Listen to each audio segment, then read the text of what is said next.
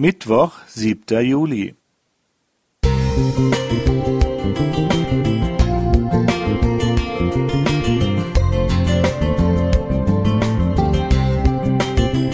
Ein kleiner Lichtblick für den Tag.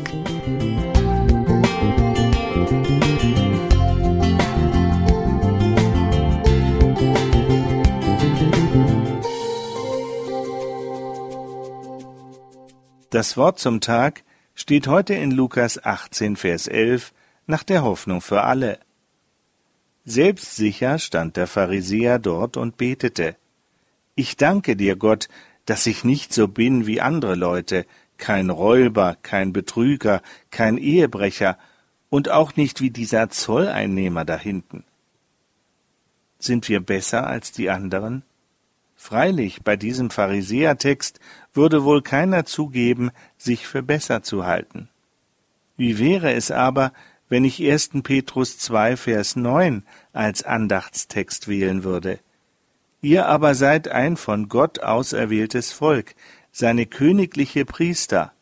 Ihr gehört ganz zu ihm und seid sein Eigentum.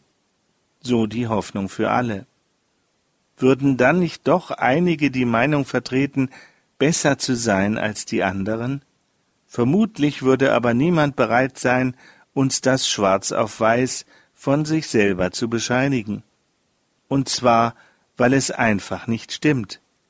Ich bin jedenfalls nicht besser als andere, und bei meinen Glaubensgeschwistern habe ich das bisher auch nicht feststellen können. Christen können bei ihrer Arbeit genauso nachlässig und schludrig sein wie andere. Es gibt unter ihnen genauso Streit. Es gibt Neid, Feigheit, Trägheit, Tratsch und so weiter wie bei anderen. Der Unterschied ist nur, dass Christen häufiger als andere von Treue, von Brüderlichkeit, Nächstenliebe und Gemeinschaft reden, während weniger fromme Leute, die keine so großen Themen in den Mund nehmen, dafür womöglich eine bessere Übereinstimmung von Anspruch und Wirklichkeit aufweisen. Zu der Meinung, man sei besser als die anderen, kann man nur kommen, wenn man sich mit ihnen vergleicht, so wie der Pharisäer in seinem Gebet. Danke, dass ich nicht so bin wie andere Leute.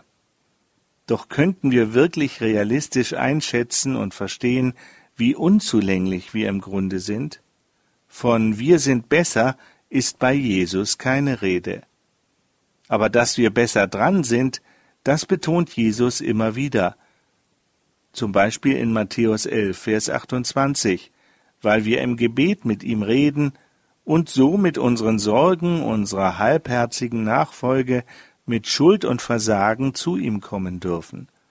Er will uns vergeben, und wenn wir ihn darum bitten, ist alles in Ordnung.